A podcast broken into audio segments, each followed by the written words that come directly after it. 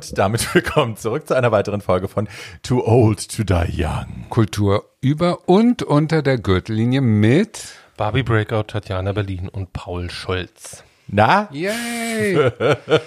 Heute wird's ja, oh Gott, ja. Feucht. Also ich sag mal kurz den äh, an den Endgeräten sitzenden, was ich vor mir sehe.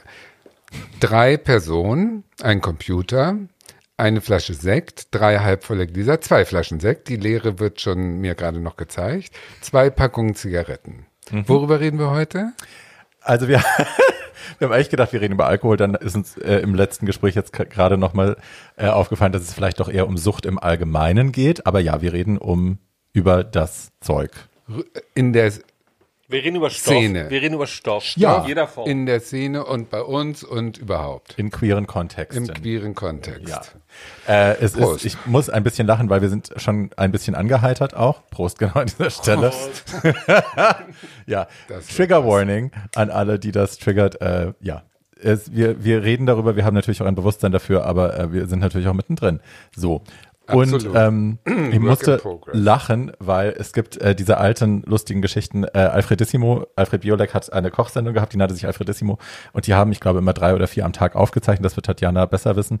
Und äh, Alfred hat sich immer die langweiligen Gäste, mit denen er nicht konnte, als erstes gelegt, weil er pro Folge immer sehr viel Riesling getrunken hat. Und äh, dann die letzten Folgen waren dann mit seinen Freunden besetzt, weil er wusste, da kann er nicht mehr die aufgeklärte, wache Biolex sein, sondern da muss er sich ein bisschen gehen lassen. Und Freunde können das besser auffangen, weil er wusste, da ist er einfach schnackenstramm dann zum Schluss. Und so ist es bei uns jetzt auch. So stimmt. Wir sind nicht hackenstramm. Nein. Nein, aber so war das beim Biolek. Da gibt es natürlich berühmte Folgen. Barbie, welche ist die berühmteste? Die Helmut Berger Folge. Ja. die Helmut Berger Folge ist in, äh, war zwischendurch im Giftschrank vom WDR. Ja. Weil sie so unglaublich ist, weil da wirklich zwei total besoffene alte Männer versuchen, äh, Spaghetti zu kochen und das so richtig in die Hose ging. Was man allerdings nicht weiß und was ich hier erzählen kann, ist, dass Helmut Berger extra deswegen, ähm, der war vorher bei Boulevard Bio, als Gast und das war schon höchste Alarmstufe, dass man ihn also wirklich vier Tage vorher aus Italien, oder nee, Salzburg, wo immer er gewohnt hat, oder bei dieser in Stuttgart, da bei dieser rothaarigen, Das kam ja später. wo immer er gewohnt hat, hat er äh, wurde er vier Tage vorher eingeflogen, um ihn drogenfrei zu kriegen. Und der Redakteur von Nee, erst war ich, äh, in, bei Boulevard Bio war ich derjenige, der ihn vier Tage lang rund um die Uhr begleiten musste, um ihn drogenfrei zu kriegen, was ich natürlich nicht im Ansatz geschafft habe. Ich weiß noch, wie ich mit ihm total zugeguckt, Helmut Berger in Köln ins Gloria gewankt bin, nachts irgendwann, und einer auf ihn zukam und sich vor ihm hinstellte und sagte, was, du warst Helmut Berger und auf dich habe ich mir damals einen runtergeholt, du Wrack. Und Helmut. Berger lachte nur und äh, nahm seinen Stift raus, weil er dachte, er soll ein Autogramm geben. Also der hat überhaupt nicht mehr begriffen, worum es ging. Und in der Sendung war er dann aber nüchtern. Und deswegen haben sie gesagt, jetzt holen wir ihn auch zu Alfredissimo. Und da wurde denn der Redakteur von Alfredissimo äh, ge gezwungen, ihn vier Tage auf vorher äh, zu bemuttern. Hat auch nicht so geklappt. Als Helmut Berger kam, hat er in der Garderobe und war total betrunken halt, ähm, angefangen, sich so, es gab im Karnevalsladen so eine äh, Glittercreme mit so goldenen Glittern. Und er so, ja, beim Kochen sieht man meine Hände. Und dann hat er sich diese Glittercreme auf diese Hände geschmiert, von oben bis unten und natürlich ein ins Gesicht und in die Haare und fand das ganz lustig. Und dann hatte er seine Haushälterin dabei, die natürlich kochen konnte. Er konnte ja überhaupt nicht kochen. Und die stand zwischen den Kameras und hat ihm immer so mimisch äh, gesagt, was er machen muss. Und dann gab es ja Nudeln mit Muscheln und Biolek hat das schon ernst genommen. Also in der Kochzeit von 30 Minuten musste dieses Essen auch am Ende dann da sein. Ja. Das war der Zeitplan, musste eingehalten werden. Und Helmut Berger hat das torpediert, indem er mittendrin die Muschelschalen, als Alfred mal nicht hinguckte, weil er sich natürlich mit seinem Wein beschäftigt hat, hat er die Muschelschalen in die Soße geschmissen. und als Bio dann seinen ersten Haps Soße mit Spaghetti nahm und knirschend auf diese Muschelschale biss. Und da war, also die, da war der Ofen aus. Und irgendwann hat Helmut Berger dann auch, ähm, weil Biolex, Biolex Gericht war dran und Helmut Berger stand ein bisschen rum und sagte, jetzt muss ich hier stehen. Ne, ging aus der Kulisse raus, holte sich einen Stuhl von irgendwo aus dem Studio, kam wieder, knallte den Stuhl in diese kleine Küche, setzte sich hin. Und Biolex so säuerlich, na gut, dann gehe ich jetzt halt immer um dich herum. Und das zeigte schon, dass Biolek am Anschlag war seiner, seiner Kontenance. Und diese Sendung ist also auf vielen Ebenen sehr schief gegangen. Es gibt wunderschöne Harald Schmidt-Aufzeichnungen mit Helmut Berger, die packe ich auf jeden Fall auch in die Shownotes, die müsst ihr gesehen haben. so ich habe schon an verschiedenen Stellen versucht, die hier unterzubringen. Es ging nie.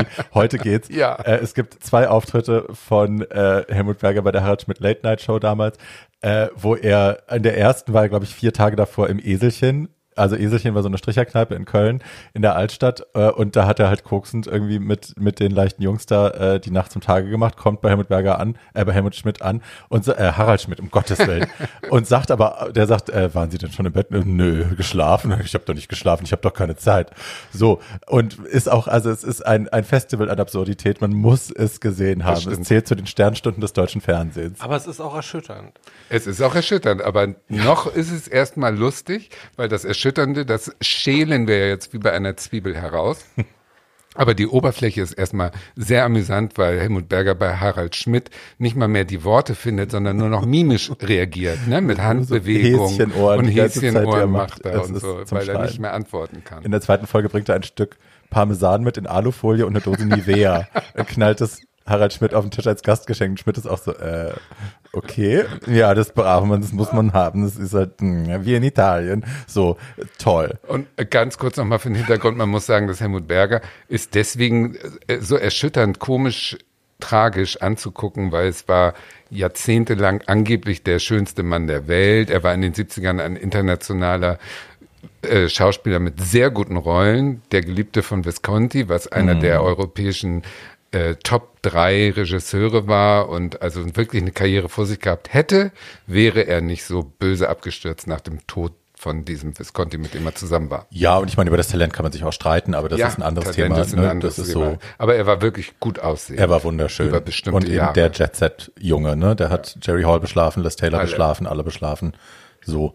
Aber ähm, worum es ja eigentlich auch geht in dieser Folge und gehen soll, ist die Frage, warum Suchtmittel im Allgemeinen, Dinge, die das Leben leichter machen, erstmal vermeintlich ähm, im queeren Kontext auch so eine Rolle spielen. Und da hat Paul, glaube ich, ein paar äh, beunruhigende Zahlen für uns. Paul kommt nah ans Mikro ran. Also ich komme mal nah ans Mikro. Ähm, es gibt eine Studie vom RKI, vom Robert-Koch-Institut, das jetzt in aller Munde ist wegen Corona.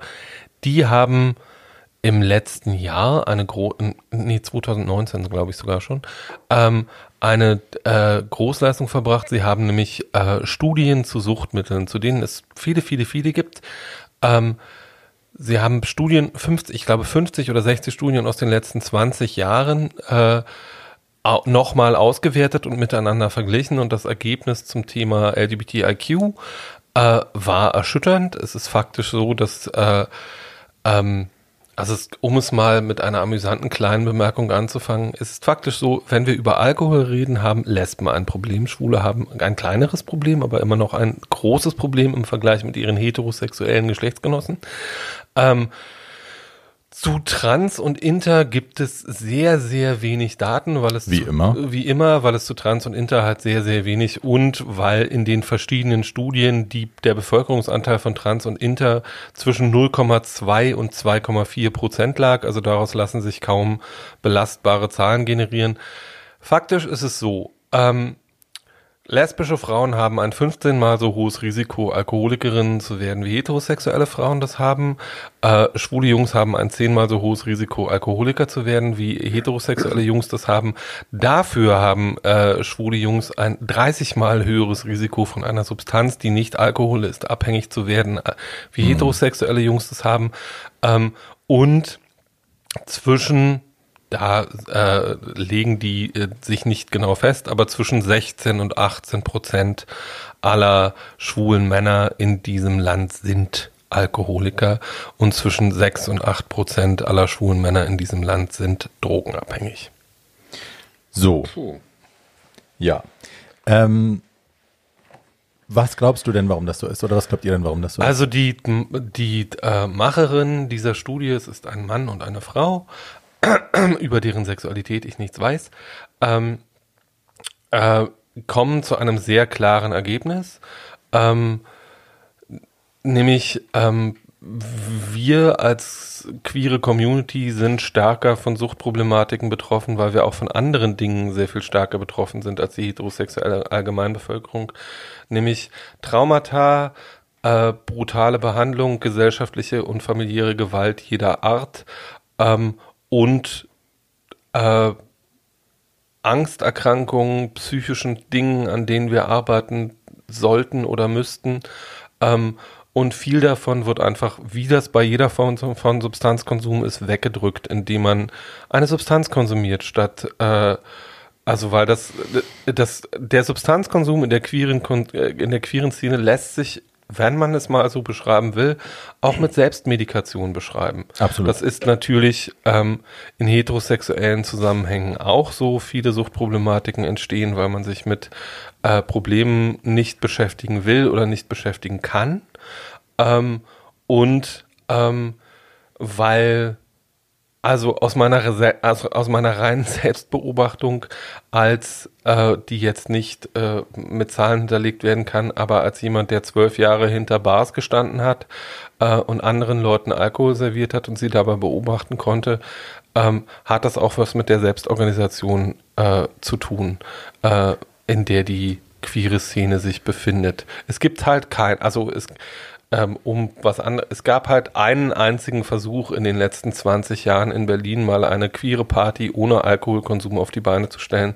Diese Veranstaltung gab es zweimal. Shocking. Das heißt also, dass die äh, gesellschaftliche Stellung der Homosexuellen sozusagen mitverantwortlich ist, diese Außenseiterstellung und dieses Illegale über Jahrzehnte und so weiter, dass der Druck, der dadurch erzeugt wurde, unter anderem damit verantwortlich ist, dass äh, ja, Homosexuelle sich, sich ähm, sozusagen das Leben schön trinken, um diesen Druck nicht zu erliegen oder, oder nicht zu also, spüren? Ich glaube, ja, ich glaube, es gibt da, man kann diese Studie natürlich lesen, wie man will. Ne? Es gibt äh, durchaus rechtskonservative Kreise, die auch zum Beispiel die Höhe der Suizidrate bei Transgender-Jugendlichen immer so auslegt, dass sie sagen, ja, ihr seid halt krank, deswegen wollt ihr euch umbringen. Ähm, das ist eine Lesart des Ganzen und viele Menschen lesen das so. Die andere ist natürlich, dass man dann genauer mal hinguckt und sich überlegt, warum ist das denn so? Warum fühlen denn so viele von euch äh, so schlimm und so intensiv und haben das Gefühl, sie können das Leben anders nicht ertragen? Ähm, ja, also wenn wir jetzt das von mir viel zitierte Buch äh, The Velvet Rage von Alan Downs äh, zitieren wollen, dann gibt es dazu in diesem Buch, das leider bisher nur auf Englisch erschienen ist, im deutschen Raum auch, es gibt keine Übersetzung, ähm, Ansätze. Der Psychologe, der das geschrieben hat, äh, geht eben davon aus, dass der ererbte und erlernte äh, die, der Selbsthass und der Selbstekel und äh, wie er das eben nennt, Schlagbegriff äh, internalisierte Homophobie, dass all das damit reinspielt. Also dass wir es nicht anders gelernt haben, uns selbst zu ertragen und dass die erlernte Scham uns eben so, wenn auch passiv, also nicht mehr bewusst wahrgenommen, uns so begleitet, dass wir versuchen, aus diesem Gefühl von wir sind schlecht, wir sind krank, wir müssen uns schämen für das, was wir sind, unsere Liebe äh, ist nicht rechtens und ist eklig und so, dass wir das versuchen, damit erträglich zu machen. Und weil eben Alkohol leicht überall zu kriegen ist, weil es gesellschaftlich total erlaubt ist, äh, Alkohol zu sich zu nehmen und das überhaupt kein Problem ist. Dadurch ist es dann auch die Droge Nummer eins, die die Probleme bereitet. Also so. Alkohol, Alkohol ist ja immer und überall die Droge Nummer eins, in jedem mhm. Zusammenhang gesellschaftlich gesehen. Ähm, und es ist die am leichtesten erhältliche und äh, am leichtesten zu konsumierende Droge. Und es ist das was einem am wenigsten nachgetragen wird. Also wenn jemand völlig zugekokst ausrastet, ähm, ist es was völlig anderes, als wenn jemand wirklich so betrunken ist, dass er, dass er nicht mehr gehen kann. Ähm, und ähm, oder sich nicht mehr unter Kontrolle hat, egal in welcher Beziehung. Ähm, Alkohol ist was, was ich nie mochte. Also jedenfalls nicht, als um mich, also dass ich kann mich an das letzte Mal, an dem ich so betrunken war, dass ich nicht mehr alleine nach Hause gekommen wäre, nicht erinnern. Man nennt das äh, Blackout. Nee, ich hatte also irgendwie, ich hatte noch nie in meinem Leben Blackout. Mhm. Ähm, es gibt ein paar Momente in meinem Leben, an denen ich mir wünschte, ich hätte einen gehabt.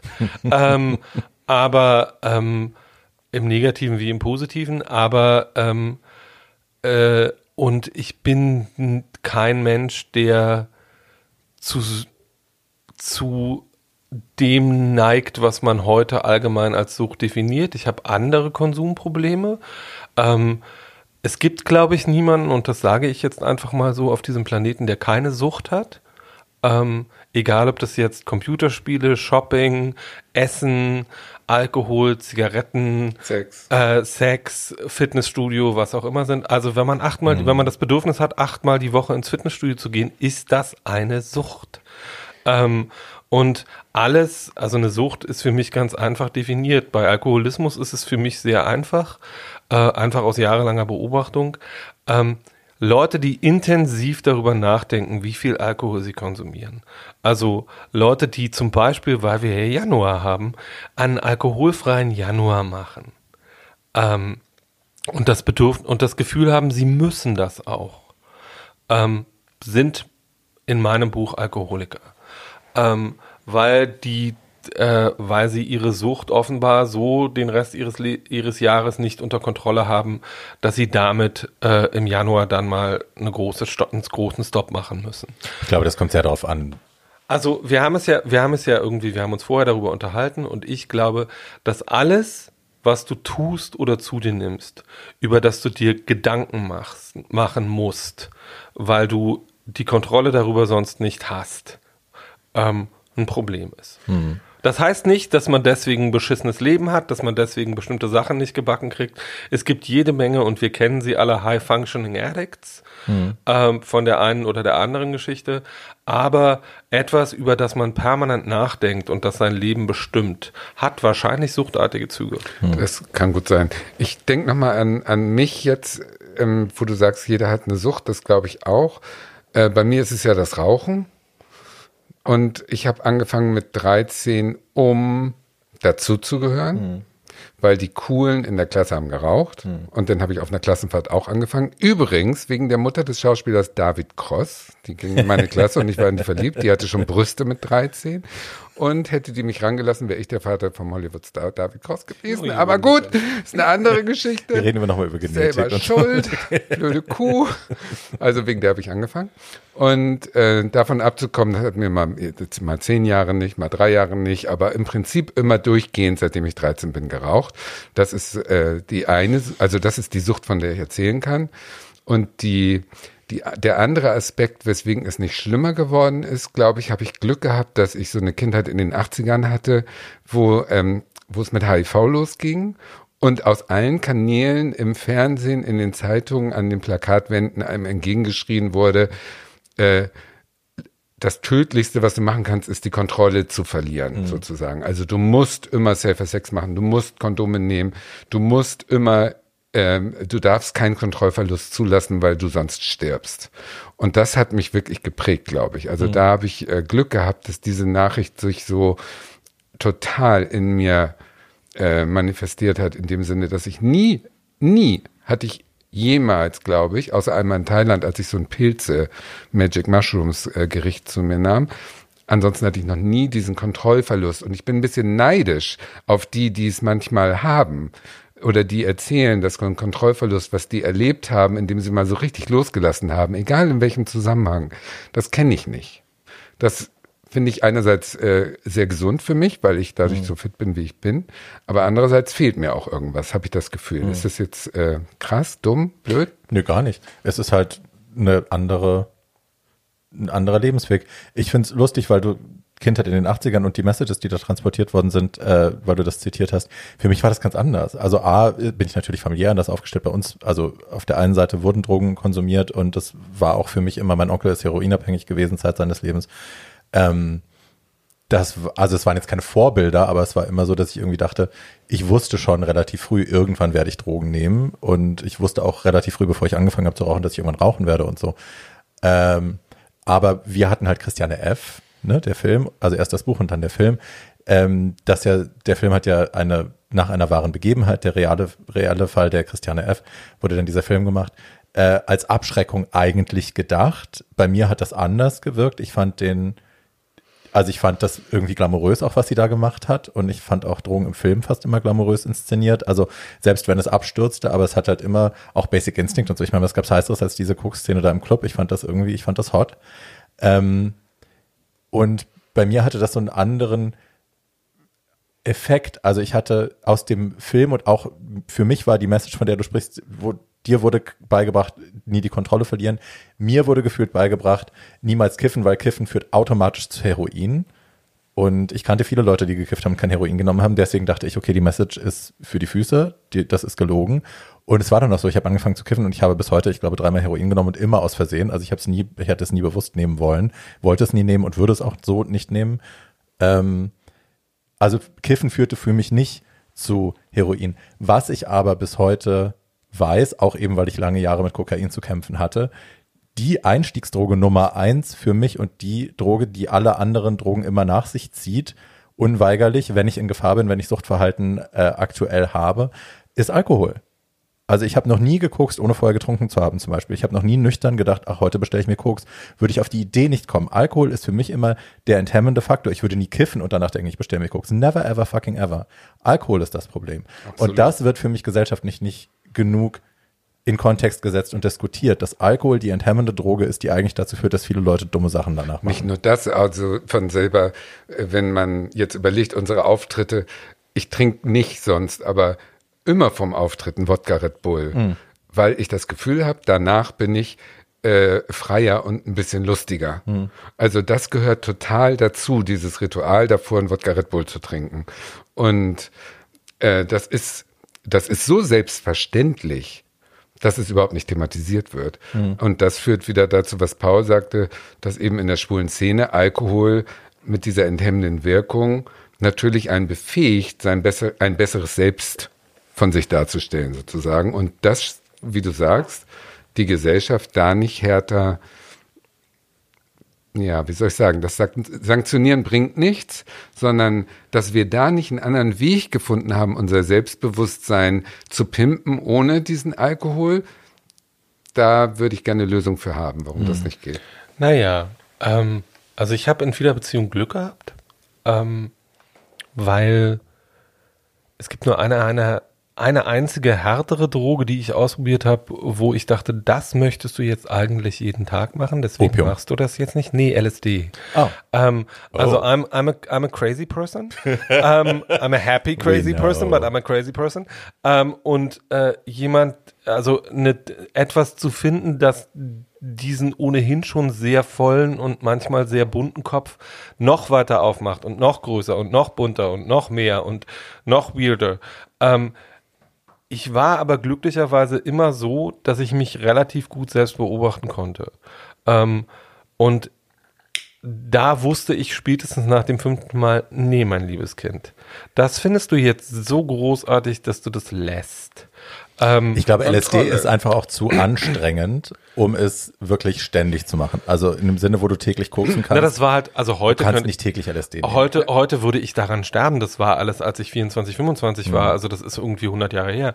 Aber, ähm, aber ganz, darf ja? ich ganz kurz? Ja, aber klar. Dieser Moment, in dem dein, dein Kopf dir sagt, jetzt nicht weitermachen, weil es ist so toll, es würde dich umbringen, wenn du das jetzt weitermachst. Das ist doch diese, dieses, diese Kontrolle, die ich eben auch kenne. Also das ist doch der Moment, wo du, wo die rote Warnlampe angeht. Ja, aber die gibt's ja auch anders. Aber also, wieso gibt's die nicht bei allen? Na, die gibt's ja, die, also die gibt's bei allen, bei bestimmten Sachen nicht. Bei mir ist es definitiv Essen. Also irgendwie, ähm, es ist halt immer das, also ich glaube, das ganz, das, das, das Drogen jeder Art oder das, was du als Droge einsetzt, zu zwei Dingen benutzt werden. Nämlich entweder zu enthemmen, so wie Barbie eben ganz mhm. schön gesagt hat, die eigene Scham, die eigene Schande, das, das eigene Unwohlsein wegzudrücken. Ähm, das ist ja auch Enthemmung. Ähm, dann das, was du gesagt hast, nämlich zu glauben, dass eine bestimmte Substanz dazu beitragen muss, die Dinge, die man an sich selber geil findet, nach vorne zu bringen und ähm, Emotionskontrolle. Und dann ist es schlicht, also bei mir ist es mit Essen so und ich glaube, Barbie, ich, bei dir ist es auch so. Essen ist Trost. Es also, ist Emotionskontrolle. So, es ist Emotionskontrolle. Wenn es mir schlecht geht, ja. atme ich halt eine halbe Prinzenrolle ein und dann geht es mir eine besser. Halbe? Ja, im Moment. Don't lie. ähm, und äh, äh, natürlich, also das, was, äh, deswegen ist ja irgendwie, darüber reden wir ja in der Szene auch nicht. Ähm, Wir reden, also wir reden die ganze, also es gibt Body-Shaming ohne Ende. Ähm, es gibt inzwischen auch eine äh, sehr gesunde und schöne Gegenbewegung zum Thema Body-Shaming. Ja. Ähm, ähm, und aber mal, mal zu gucken, irgendwie, wir reden die ganze Zeit über die Effekte, aber wir reden nicht über die Ursachen. Also einfach zu sagen, wie ist dann, unser- wie ist dann unser Umgang mit Alkohol? Wie ist dann unser Umgang mit Drogen? Wie ist dann über unser, unser Umgang mit Essen? Und das Problem daran ist, ähm, und das Problem beim Sprechen über Sucht generell ist, du willst ja auch keinen Normalzustand in Anführungsstrichen postulieren und zu sagen, da müssen wir jetzt alle hin. Weil ähm, das ist dann so ein bisschen so, das ist ja dann das Gegenteil. Äh, äh, also es benutzen ja ganz viele Leute, zum, zumindest im Gespräch mit mir, ähm, äh, beim, äh, beim, also es gibt irgendwie, ich habe lange im Schwutz gearbeitet und musste mich irgendwann dann in meinem zweiten Jahr mal in einem Teammeeting hinstellen und sagen, Leute, wenn hier jetzt noch einer einen Fat-Joke macht, gehe ich. Ja. Irgendwie. Weil es darf über, es darf über irgendwie, für alles gibt es inzwischen irgendwie Erklärungsmodelle. Irgendwie, wenn Leute, äh, wenn Leute äh, von Heroin bis Kokain über GHB bis was auch immer, äh, irgendwie Recht auf Sucht, Recht auf Rausch, gelungener Konsum, bla blub. Ähm, das Einzige, äh, was offensichtlich noch immer völlig okay ist, ist Leuten ihre Kartoffeln in den Mund zu zählen. Ähm, und zu sagen irgendwie, are you sure you wanna eat that? Oder ähm, irgendwie, äh, es gibt für alle Kekse außer für Paul. Ähm, oder ähm, so. Ähm, und sich über, sich über so, und das ist ja was, wir würden überhaupt nicht mehr auf die Idee kommen, uns über jemanden, der ein Koko Kokainproblem hat, lustig zu machen. Über jemanden, der sein Essen nicht unter Kontrolle hat, sich lustig zu machen, ist total okay. Das Ding ist halt gerade bei der Essens, also Essensthematik ist ja für mich auch eine Riesenthematik gewesen. Ich bin essgestört nach wie vor, jahrelang Bulimie gehabt, die habe ich nicht mehr, aber ich habe auf jeden Fall ein Overeating-Problem, ein Binge-Problem. Äh, wenn ich in emotional schwierigen Zeiten bin, fresse ich mal mehr, mal weniger, aber ja, das ist das. Das Problem mit Essen ist im Vergleich zu allen anderen Süchten in meiner Wahrnehmung, dass Essen Teil der menschlichen Überlebensstrategie sein muss. Wir können alle nicht überleben ohne Essen. Jeder isst jeden Tag. Deswegen denken auch alle Leute, ich habe mein Essen unter Kontrolle, warum hast du das nicht? Es ist ja nicht so, dass wir alle koksen und einer fällt dann aus der Reihe und kokst zu viel und dann sagen alle, ach guck mal. Also ne, ich glaube, da ist ja schon so eine Verschiebung von Realitäten da. Äh, Und das andere ist, ich, ich kann mit jeder Droge aufhören, die ich nicht mehr nehmen will. Ich kann Cold Turkey habe ich hundertmal schon gemacht, I can't do that. Was ich nicht kann, du kannst mit Essen halt kein Cold Turkey machen. Ne? Du musst, wenn du ein Problem mit Essen hast, du kannst nicht aufhören zu essen. Und dann hat sich das, sondern du musst lernen, moderat zu essen, gesund zu essen. Und Dir das, entsprechend zu essen. ja, und das Problem ist, für mich, ähm, was du ja vorhin auch schon gesagt hast, als es um den Januar ging, den alkoholfreien Januar, ähm, wenn es plötzlich dich trotzdem, also wenn das Thema ein allbestimmendes Thema in deinem Leben ist, äh, ist es problematisch. Und das bleibt es bei Essen halt immer. Also, ne, auch wenn du auf Diät bist, du Ja, äh, setzt dich den ganzen Tag damit auseinander, was du isst, was du nicht isst. Es ist immer komplett bestimmend in deinem Leben. Aber das ist ja, ich glaube, das ist der, das ist der Knackpunkt an der Sache. Äh, weil bei jeder anderen Art von Sucht ähm, oder bei allem anderen, was wir als Sucht definieren, ähm, gibt es diesen Moment von, ähm, das ist irgendwie, ich war lange mit jemandem zusammen, der ein Alkoholproblem hatte. Same. Und ähm, diese ähm, und der bis heute keinen Tropfen Alkohol trinkt. Irgendwie der lange getrunken hat und sehr intensiv getrunken hat und heute ähm, nicht mehr trinkt. Und es gibt in meiner, glaube ich, immer noch Lieblingsfernsehserie ähm, ein, The West Wing eine Figur, die auch ein Alkoholproblem hat. Ähm, und der dann irgendwann jemand in einer sehr stressigen Situation sagt, why don't you have a drink? Und dann guckt ihn diese Person an und sagt den entscheidenden Satz zum Thema Sucht, because I can't have one drink. Ähm, und ich glaube, wenn man das, ähm, natürlich kann man mit Essen nicht aufhören, aber ein Alkohol, ein trockener Alkoholiker ist immer noch ein Alkoholiker. Ein, Sure. ähm, jemand, der substituiert wird, ähm, damit er kein Heroin mehr nimmt, hat immer noch ein Abhängigkeitsproblem. Ähm, zu sich innerhalb dieses Problems den Moment zu suchen, wo man die eigene Gesundheit wieder spürt, ist, glaube ich, das. Äh, was eine Sucht. Du kannst Süchte nicht heilen, weil unsere, besonders die kapitalistische Konsumgesellschaft darauf angelegt ist, Leute in die Sucht zu befördern, mhm. weil das, was wir tagtäglich, Konsum ist Geld. das, was wir tagtäglich beigebracht kriegen, ist mehr ist besser. Mhm. So. Ähm, und viel ist gut. Äh, und Scheiß auf Kontrolle irgendwie shop till you're dead. Ähm, und das überträgt sich auf alle möglichen anderen Lebensbereiche.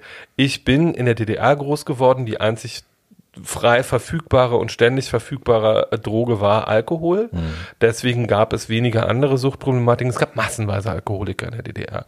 Es ist auch nach wie vor so, äh, dass sich meine westdeutschen Freunde lustig darüber machen, äh, dass wenn sie bei äh, anderen Westdeutschen zu, Begast, zu Gast sind, wird halt Wein auf den Tisch gestellt. Und wenn dann vier Personen zehn Flaschen Wein trinken, ist es total okay. Das ist ein intellektueller Kreis. Genau, wir sind, wir sind, wir sind. Der Wein ist aus der Provence. Wir sind, wir sind Weinkenner. Meine Mutter würde jetzt sagen, das bedeutet aber nicht, dass man jeden Wein mit Vornamen kennt. Ähm, und ähm, und in ostdeutschen Haushalten, wenn du zu Gast kamst, landet da halt oft eine Flasche Korn oder eine Flasche Wodka, also mhm. härterer Stoff, äh, in der Mitte des Tisches. Äh, ganz einfach, weil es auch nicht die Möglichkeit gab, sich jetzt massenweise Wein zu besorgen, weil Wein war kostbar. Mhm. Ähm, das heißt, ähm, was ich damit eigentlich sagen will, ist, ich bin ja in einer Gesellschaft groß geworden, die relativ suchtfrei war, ganz einfach. Es gab kein Heroin, es gab kein Koks, es gab jedenfalls nicht für äh, irgendwie die große Partyszene oder irgendwie mhm. sowas.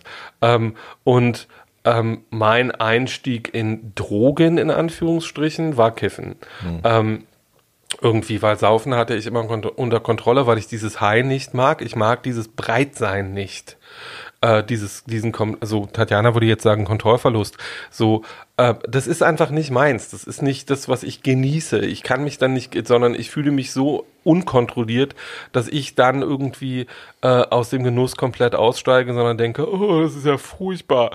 Ähm, und äh, bei meinen ersten Kiff-Erfahrungen war das immer so, es gibt ja unterschiedliche äh, Varianten davon. Äh, es gibt Leute, die sich komplett äh, breit kiffen, also Koma-Kiffen machen, das war ich nie, sondern ich habe immer so lange gekifft, bis ich komplett entspannt und sehr kreativ war. Und habe dann auch auf Kiff geschrieben und gearbeitet und künstlerisch, war künstlerisch tätig und das war immer sehr schön. Ähm, und ähm, deswegen, ich bin bei all, also mein, so mein eines Suchtthema ist äh, ist oder womit womit ich jetzt sagen würde, dass ich ein Problem habe, ist wahrscheinlich Essen. Mhm, und das ist same. das und das ist das was äh, so und bei allem anderen ähm, also du hast vorhin den interessanten Satz gesagt, äh, den man sich mal auf der Zunge zergehen lassen muss. Ähm, ich kann Cold Turkey, das habe ich schon hunderte Male gemacht. Ich weiß, in dem Moment, ähm, wo ich gesagt habe, so, ich auch. Wo ich dann, wo ich dann, wo ich dann dachte, are you listening to yourself, sister? ähm, das ist so wie, so wie mir Leute erklären, dass sie monogam sind. In allen ihren Beziehungen, in den Hunderten, die sie hatten. Ähm, wo ich dann denke, hm, that's not what monogamy means. Ähm, aber äh, so, die, meine Frage, meine Frage ist halt, ich meide halt inzwischen äh, bestimmte Räume in der Szene. Nicht, weil ich selber eine, eine Suchtgefährdung in mir hätte oder irgendwie sowas, sondern weil ich ab einem bestimmten Zeitpunkt einfach keinen Genuss mehr daran verspüre, von 500 Leuten umgeben zu sein, die komplett breit sind. So, und das verstehe ich voll. Kurz als Klärung zu diesem, zu diesem Satz, ohne mich rechtfertigen zu wollen.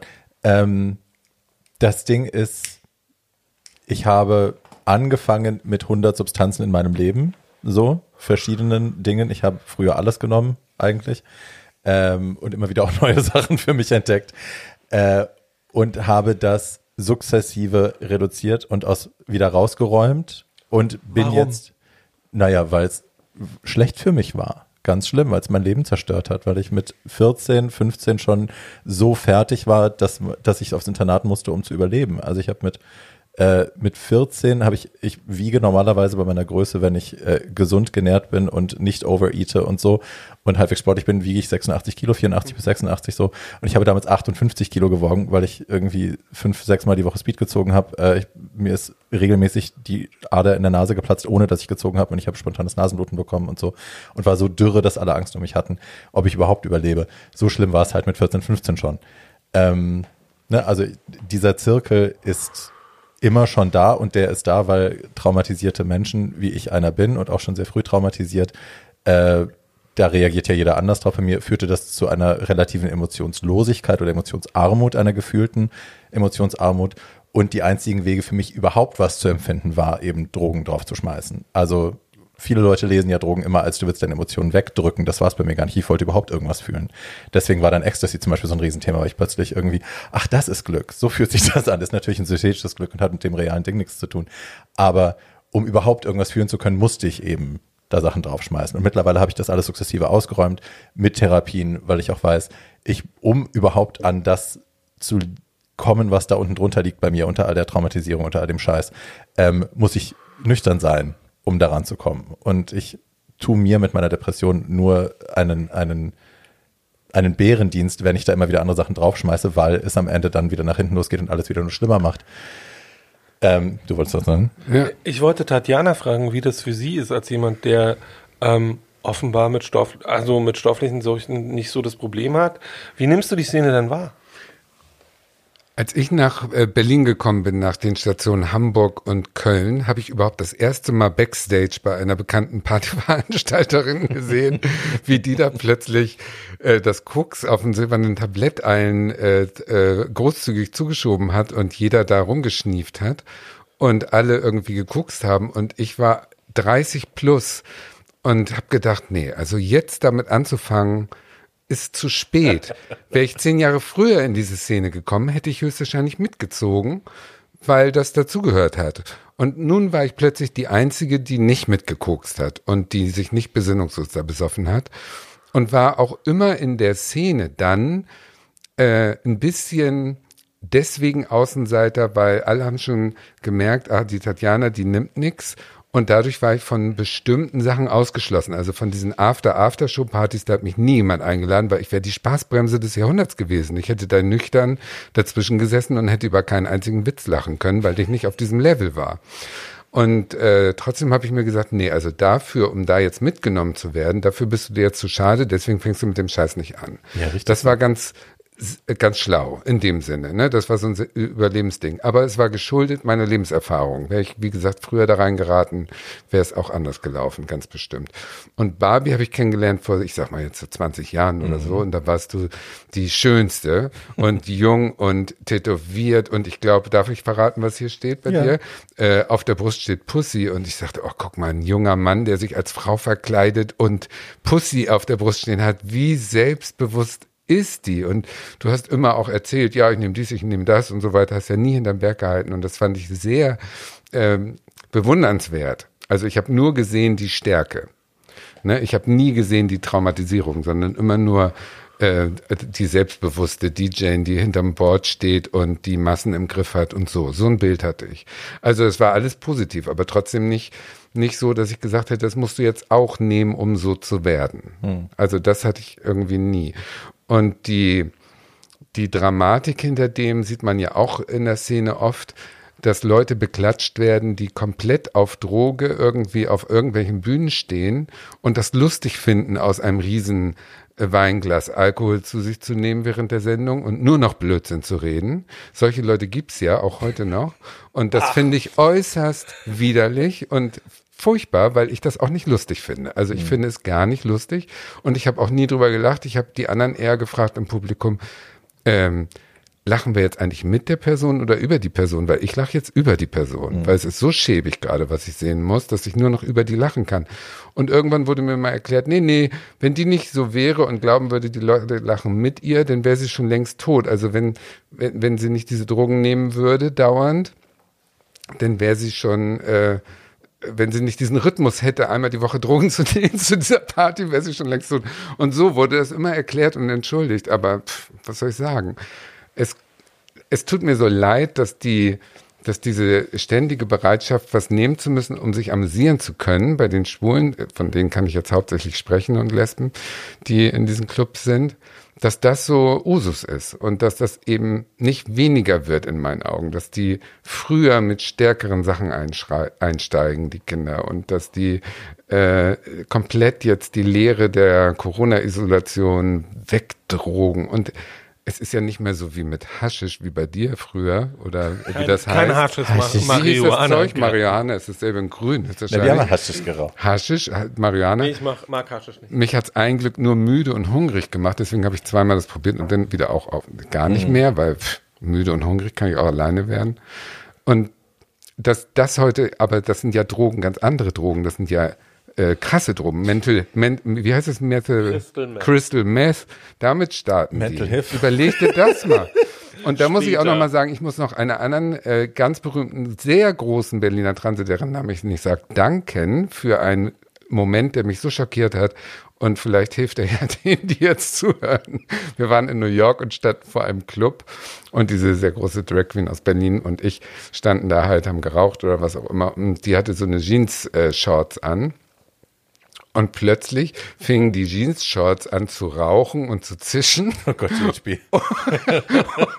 und sich aufzulösen im Hosentaschenbereich. Und ich sagte so, ja, ja, ja, du brennst oder so. Ich dachte, das wäre Asche von der Zigarette. Und dann sagt sie, nee, nee, oh, das ist mein Jeans, das ist ausgelaufen. Und das war so eine Droge, die den Jeansstoff zerfressen hat. Kunststoff, alles was Kunststoff ist, den greift Jeans, GHB äh, an. Synthetik Spandex-Stoff Ja. zerfressen hat. Und ich so, was ist das für ein Zeug? Und das trinkst du? Ja, das kommt da und da mit Gebäude rein. mit reinigen. Und das Ja. ist ein Gebäudereiniger oder, oder, oder ein Chlorreiniger oder irgendwie sowas.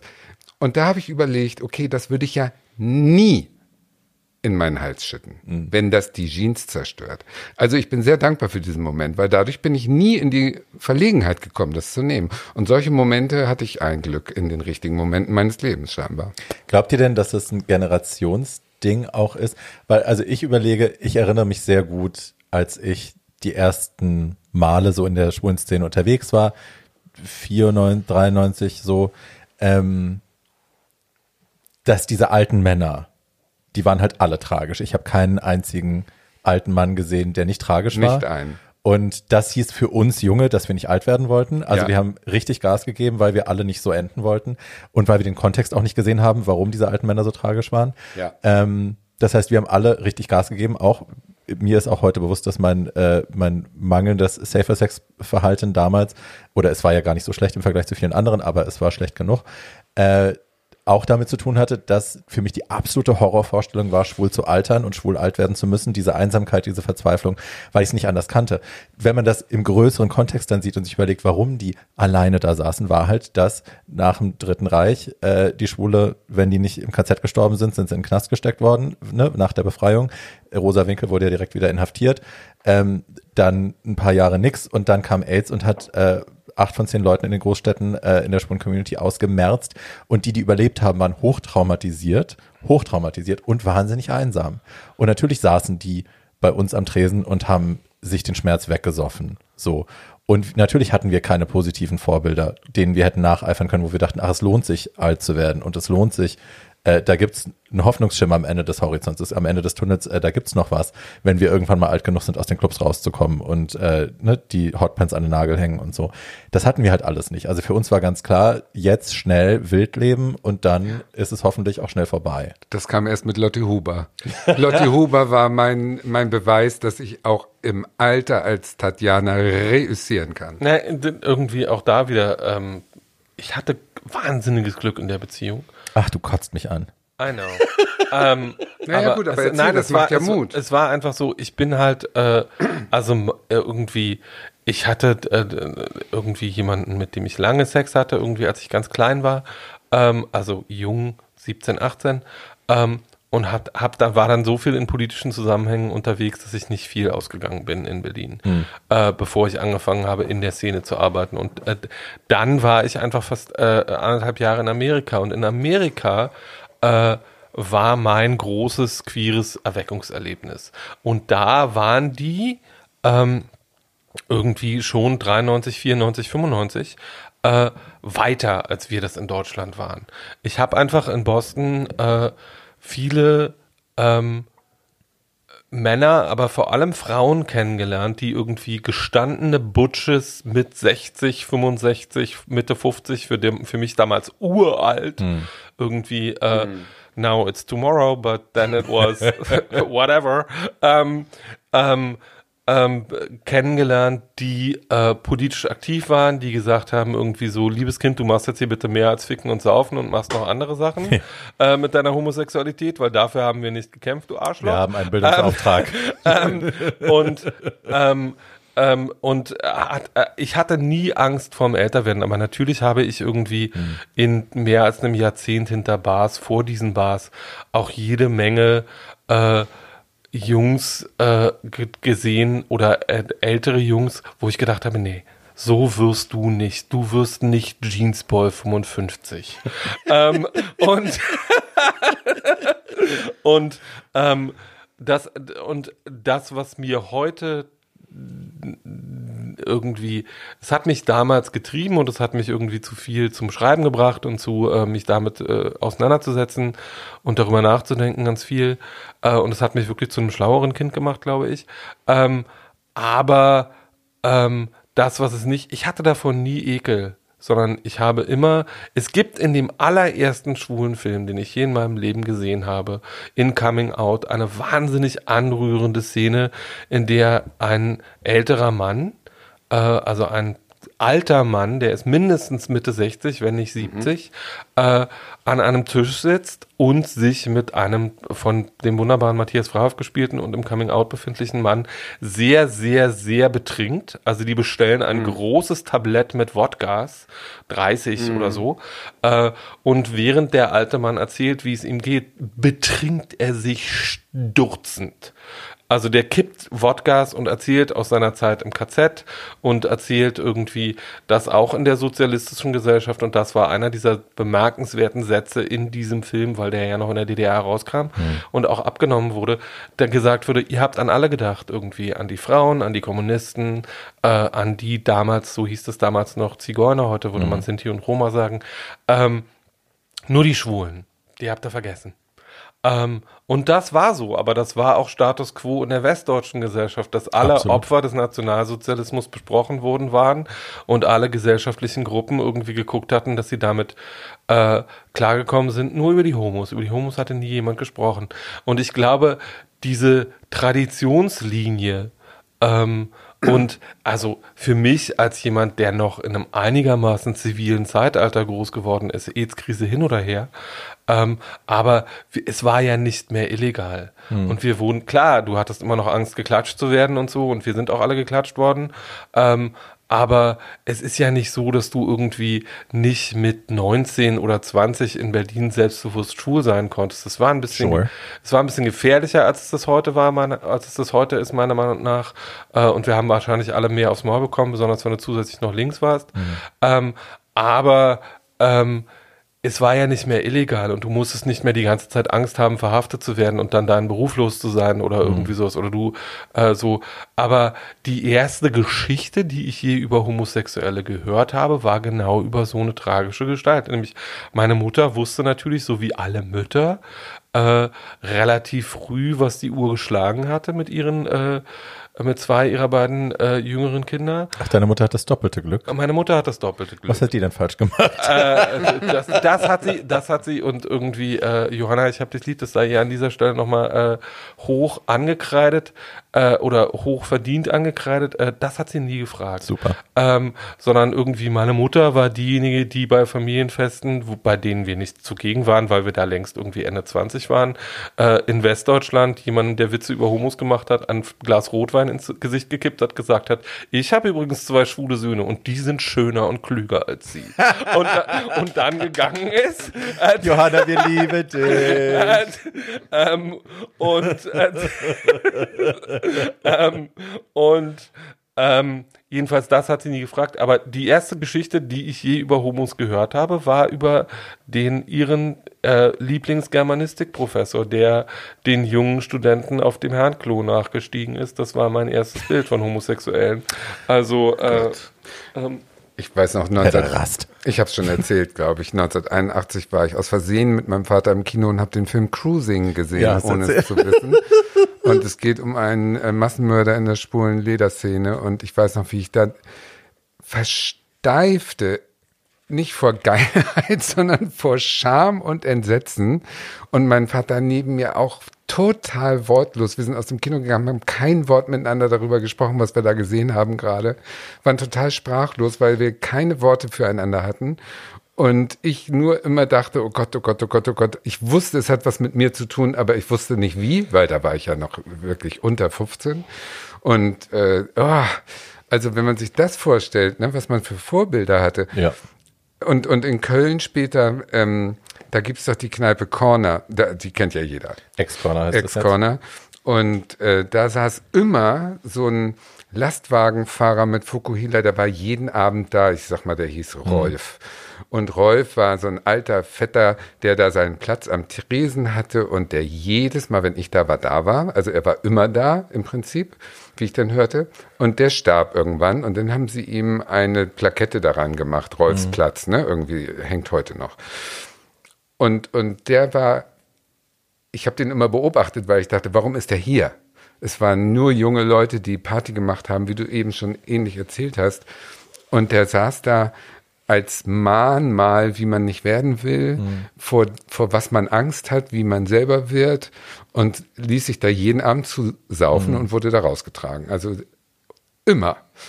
Und, und das. Schulz hatten wir auch so einen. Wenn Helmut. wir solche Bilder haben, dann ist es ja kein Wunder, dass man aus Angst vor der Zukunft sozusagen anfängt, die zu verdrängen, indem man die Jugend hinauszögert, so weit wie es geht. Und da sitzen wir ja heute alle in einem Boot. Also wir versuchen es ja irgendwie alle mit Sport. Sport äh, Verein oder mach Botox. Botox genau, Sport. Schönheitsoperation, was auch immer. Also man versucht ja trotzdem, dass äh, diesen Jugendwahn äh, der hat uns ja in den Krallen. Gut, es hängt am Kapitalismus, aber wenn das die Antwort ist, dass das System sozusagen uns in die Drogensucht oder in die Substanzsucht von was auch immer automatisch reinführt, dann gibt es doch, dann stelle ich doch die Frage, warum schaffen manche sich dem zu widersetzen? Weil wir Also- müssten doch alle richtig drogensüchtig sein. Ich würde da gerne einsteigen, weil, also das, was wir jetzt gerade erzählt haben, ich, übrigens, ich habe gerade gesagt, äh, wir hatten auch einen im Schulz Helmut. Helmut war anders. Helmut hat sich nicht zu Tode besoffen. Helmut war ein sehr, also war ein älterer Herr, der im Schulz in Köln am Tresen saß jeden Abend. Der war einfach nur einsam. Der war alleine, der hatte keine Freunde, der hatte niemanden mehr. Alle waren tot. Und der saß bei uns, weil er einfach queere Leute um sich herum haben wollte und sich wahnsinnig einsam gefühlt hat. Das war ein ganz zartes Wesen. Und der ist sicherlich auch schon tot. Aber Shoutout an Helmut an dieser Stelle. Aber ähm, wo, wo ich einsteigen will, ist, dass, also ne, da machte das alles noch Sinn. Also ja, wir haben uns damals abgeschossen, weil das so war. Wir haben uns damals abgeschossen, weil es keine schwulen alten Vorbilder gab, weil es keine Representation gab, weil wir dachten, okay, das Leben ist mit 50 sowieso maximal vorbei. Äh, das heißt, wir leben jetzt lieber schnell und jung und sterben jung. Ähm, lieber, wir leben lieber schnell und wild und sterben jung. Ähm, das ist ja heute anders. So, wir haben Representation, wir haben äh, schwule ältere Vorbilder. Äh, all das hat sich ja zum Positiven gewendet. Es gibt, wir alle sind nachgewachsen. Es gibt neue ältere Generationen, die es auch vormachen, ähm, wie es anders sein kann. Warum ist das noch so? Warum sind wir da noch? Warum schießt piss die in- Jugend sich noch so ab? I'm gonna piss in your punch bowl now. Um, Ew. Is that hot? um, I don't That's know. hot. Um, if you if you like that kind of thing. Hm. Um, Nicht von I, dir. I, Geh mal. Nein, Lass nein. ähm, also ist so. Ähm, der Grund für Sucht ist immer noch das gleiche. Ich glaube, der Grund für Sucht hat sich nicht gegeben, weil wir nicht mehr werden. Wir werden sichtbarer und wir werden anders sichtbar. Ähm, aber wir werden ja auch eine, auf eine Art und Weise sichtbar, die sehr merkwürdig ist. Ähm, weil ich hatte in den letzten zehn Monaten ganz, ganz viele Diskussionen mit Leuten darüber, warum uns die letzte Tales of the City Staffel nicht gefallen hat. Und diese Diskussion, die ich mit Leuten darüber hatte, fand vor allem mit Jungs über 35 oder 40 statt. Ähm, Ja. und ähm, weil wir diese Behauptung, nämlich irgendwie, es kann sein, dass ich nach irgendwie, ähm, ich bin jetzt seit mehr als 30 Jahren offen schwul. Ähm, und ich kann Gute. diese, ähm, genau, ähm, auch das. Ähm, ich kann diese Behauptung mit, ähm, wir werden zum Schluss alle glücklich, Ähm, Das Schluss- hat doch keiner behauptet. Äh, Nein, doch, aber genau das behauptet Tales of the City. Am Schluss stehen sie alle irgendwie queer und schön und es gibt kein Problem mehr und sie lassen alle Ballons in den Nachthimmel steigen. Und Das ich ist doch aber zu und ich saß ja und ich saß davor und dachte, I don't believe a word. Ähm, und es gab eine einzige Szene in dieser ganzen Serie, also in zehn Stunden, äh, von der ich mich abgeholt gefühlt habe. Und nicht, weil ich auf der einen oder anderen Seite gestanden hätte, sondern weil ich auf beiden Seiten stand und beide Seiten nachverholt. Und das ist diese Dinner-Szene, äh, wo ähm, der junge, sehr schöne und sehr rechthabende Latino sich mit den alten weißen Ach, diese Szene. dieser, diesen alten weißen Tunden über Rassismus streitet und einer von den alten weißen Aber man steht so dazwischen, weißen? Herr, das sage ich ja, So. weißen Herrschaft sich vergisst und sagt, du warst nicht dabei, du hast keine Ahnung, wie das war mit AIDS Mhm. und ihr euch geht es gut und du- bla bla blub. Ähm, und ich stand zwischen diesen beiden Dingen und dachte, ähm, ihr habt beide recht. Mhm. Ähm, und das ist der Konflikt, in dem wir uns gerade befinden. Mhm. Nämlich diese, wir befinden uns ja gerade, Corona sorgt ja für was, was unglaublich interessant ist. Nämlich, wir könnten ja rein theoretisch, jetzt, wo es seit fast zwölf, Fast ein Jahr. fast ein Jahr, also sind zehn Monate oder sowas, kein schwules Nachtleben mehr in Berlin gibt. Das existiert einfach nicht mehr. Äh, das heißt, wir könnten alles das, was an schwulem Nachtleben problematisch ist, mal betrachten, analysieren, sagen, das wollen wir in Zukunft anders und besser machen. Ähm, so, das, was passiert, ist ja aber eigentlich nicht das, Das Gegenteil. sondern dass Leute sagen, ich will dahin zurück. Wann kann ich das nächste Mal so richtig ausrasten? Wann kann ich das nächste Mal koksen? Wann kann ich mich das nächste Mal volllaufen lassen? Ich will mal wieder richtig auf GHB flachgelegt werden. Oder Aber das ist doch zu, zu flach auch, Paul. oder, Aber oder es ist warte, so. warte mal kurz, ich habe noch nicht, ich bin noch nicht fertig. Ähm, ähm, oder dass Leute zu, zu Hause sitzen ähm, und ihren Konsum machen. Und das, was mir das sagt, ist, die Szene ist nicht das Problem. Die Organisationsformen der Szene sind nicht das Problem, sondern die Notwendigkeit dafür, das zu tun. Es lassen sich jetzt Leute zu Hause vorlaufen, es nehmen Leute zu Hause GHB, es nehmen Leute zu Hause Crystal und geben dann darüber Interviews well done, irgendwie. Let's talk about it. Aber ähm, genau das, was wir gerade tun, nämlich sich auspacken und zu sagen, by the way, Essen ist mein Problem. Ähm, find mal denjenigen in der Szene, von dem du es genau weißt, der dir sagt, ähm, ja, also eigentlich äh, habe ich jetzt für den Rest meines Lebens genug äh, GHB, Keter und, äh, und Crystal genommen und eigentlich müsste ich mal was anderes machen, aber ich weiß nicht, wie ich da gerade hinkomme, ähm, weil wenn die Zahlen stimmen, die diese Studie, äh, also und dadurch, dass es die Zusammenfassung von Dutzenden von Studien ist, bin ich der festen Überzeugung, dass diese Zahlen stimmen, müssten wir eigentlich darum bemüht sein, äh, Ausstiegsangebote für diese Menschen auf die Wege zu stellen und zu sagen, wir brauchen einen großen Dialog oder äh, wie auch immer es heißt, wenn sich mehrere Leute unterhalten, ähm, ähm, über Konsum in der Szene. Wir brauchen, wir müssen darüber geredet und zwar nicht im Sinne von, wir wollen niemanden bashen, wir wollen niemandem seinen Konsum schlecht machen, wir wollen niemanden unter Druck setzen, sondern ich will einfach, dass es Angebote gibt für, für und zwar speziell für queere Menschen mit ihren eigenen Bedürfnissen und Nöten, ähm, die sagt, die sagen, wir kümmern uns hier genau. Und irgendwie, ich muss an das Weihnachten vor zwei Jahren denken. Ich saß mit fünf Leuten um einen Tisch. Drei davon hatten irgendwann mal einen Entzug gemacht. Das waren aber Leute, die völlig selbstverständliche und relativ okaye Bestandteile der Szene sind, wo du nicht sagen würdest, diese Jungs sind irgendwann mal komplett ausgerastet, sondern das fand alles unter dem Teppich statt. Die verschwanden dann halt irgendwann für fünf Monate und fünf Monate später kamen sie wieder und es wurde nicht darüber gesprochen, dass sie gerade in einer Klinik waren, weil sie fast gestorben waren. Beauty Farm. Ähm, Beautiful. Äh, Paul, Sand, äh, Wasser auf meiner Mühle, die Siegessäule, von der man erhalten kann, was man will, hat in den letzten Wochen wirklich viele äh, Artikel über äh, Substanzmissbrauch und Corona Genau. geschrieben. Und äh, im Prinzip sagen sie alle, dass das am Anfang ein bisschen abflachte. Da kamen ein paar Leute hin und sagten dann, ja super, das nehme ich jetzt zum äh, Anlass, ein bisschen aufzuhören.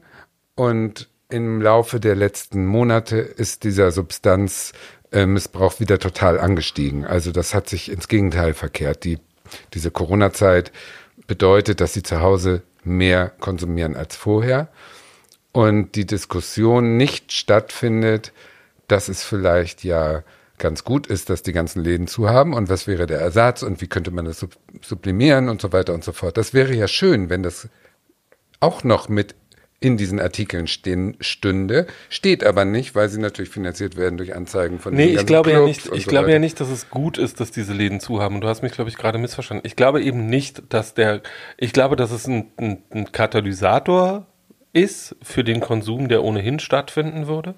Aber ich glaube nicht, und das können wir, glaube glaub ich, gerade ganz klar beobachten, ähm, dass die Leute, die ein Konsumproblem haben oder eins haben könnten, das nur haben, weil sie in der Szene unterwegs sind. Das glaube ich nicht. Das ist nicht nee, das so. Das glaube ich auch nicht. Aber ich glaube, dass die Szene das unterstützt und dass es schön wäre, jetzt in dieser Pause sich zu überlegen, wie man das wenn es wieder losgeht, anders machen kann. Ich weiß nicht, mit was für Leuten ihr redet. Ich muss da kurz reingrätschen. Die Leute, mit denen ich rede, und da sind viele davon, sind nicht queer, sind nicht homosexuell, haben ganz andere Erlebnisse.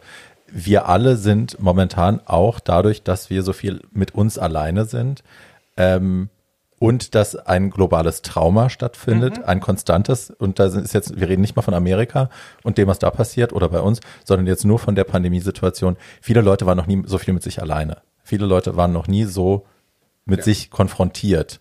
Und das allein sorgt ja schon, ich habe noch nie so viele Menschen erlebt, die zum ersten Mal in ihrem Leben wirklich eine Depression erfahren, weil sie die dachten vorher immer, wenn es mir einen Tag schlecht geht oder zwei, dann habe ich eine Depression. That's not what depression is, bitch. Mhm.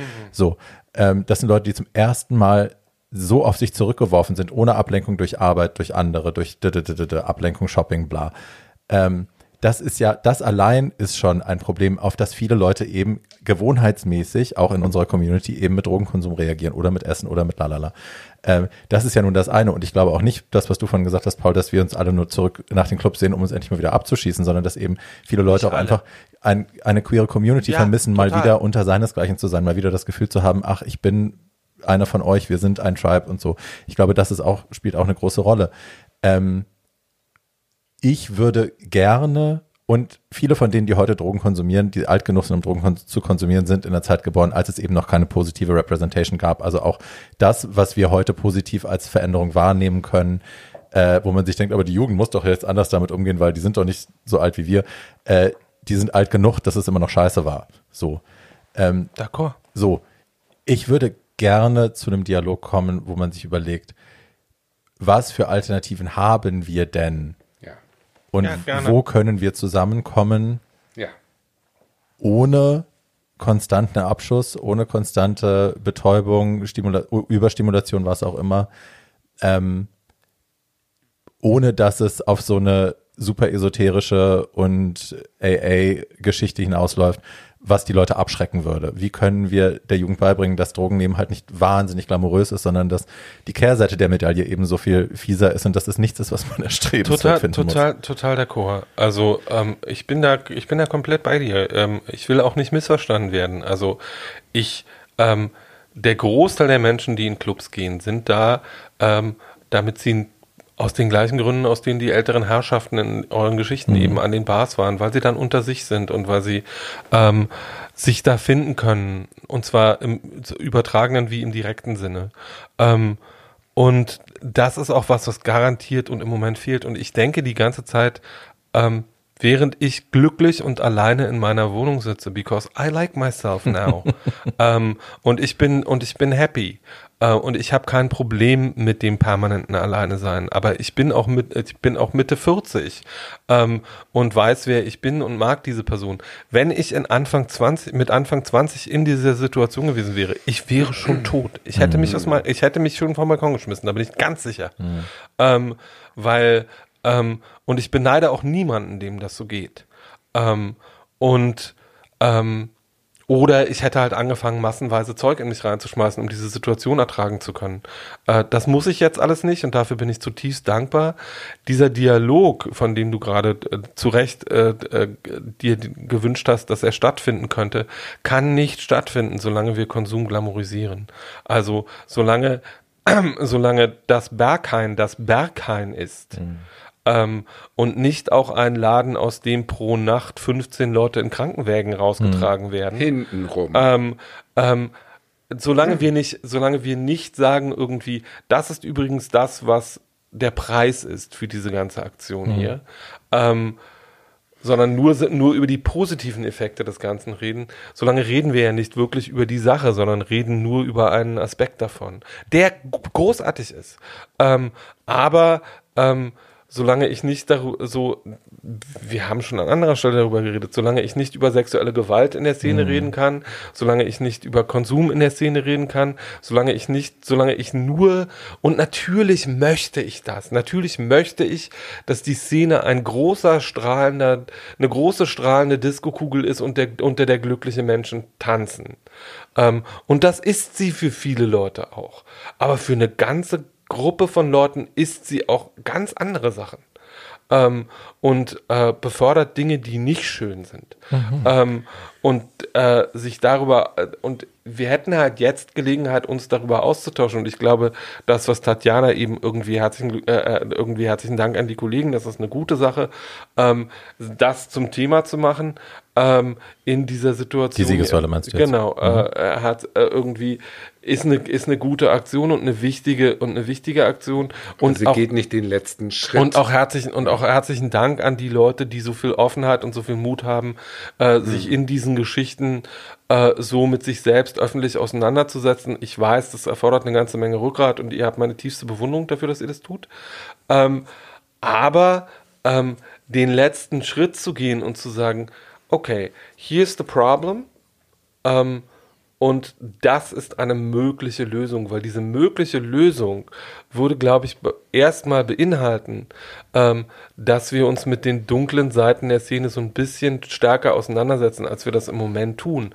Und das wollen Leute aus mir komplett verständlichen Gründen ähm, nicht in der Breite tun, weil du Dinge, weil die, das ganze Konstrukt ist ohnehin so fragil. Mhm. Und das ganze Konstrukt ist ja sowieso die ganze Zeit von außen bedroht. Und die Mehrheitsgesellschaft sagt ja Das sowieso die ganze Zeit, braucht ihr das Punkt. denn, wollt ihr das denn, Ja. ist das denn nötig? Und Ihr seid doch eh nur am Feiern, Äh, ihr seid- Hedonismus. Ihr seid doch eh Ja. nur am Feiern und wo sind denn hier eigentlich die, also, und wenn sie dann mal kommen, also wenn die Mehrheitsgesellschaft mal in die Szene einfällt, wollen sie ja nur die schönen Aspekte wahrnehmen. Äh, dann geht es darum, wo sind denn hier die nackten Jungs und die Drag Queens? Ähm, Die muskulösen nackten und Jungs. die muskulösen weißen nackten Jungs mit wahrscheinlich. Thank you. Ähm, Prince Charming. ähm, so, und äh, wo ist denn hier die Bitchiness und so? Ähm, und sich einfach mal anzugucken, woher kommt das und wie kann man das lösen? Haben wir denn sowas ähnliches wie eine Idee, wie man das lösen könnte? Guck mal, da kommen wir wieder an Anfang. Wir haben wirklich herzlich über äh, Helmut Berger gelacht und äh, Biolek als, äh, wie heißt das, Spiegeltrinker, wenn man immer auf Pegel, Pegel. sein muss. Pegeltrinker äh, ist eins der geliebten Vorbilder der Szene und für mich äh, mein beruflicher Papa, der, der, der, das Idol, was man nicht erreichen kann trotzdem ein einsamer Alkoholiker, der sich totgesoffen hat fast, lebt ja noch, aber um ein Haar.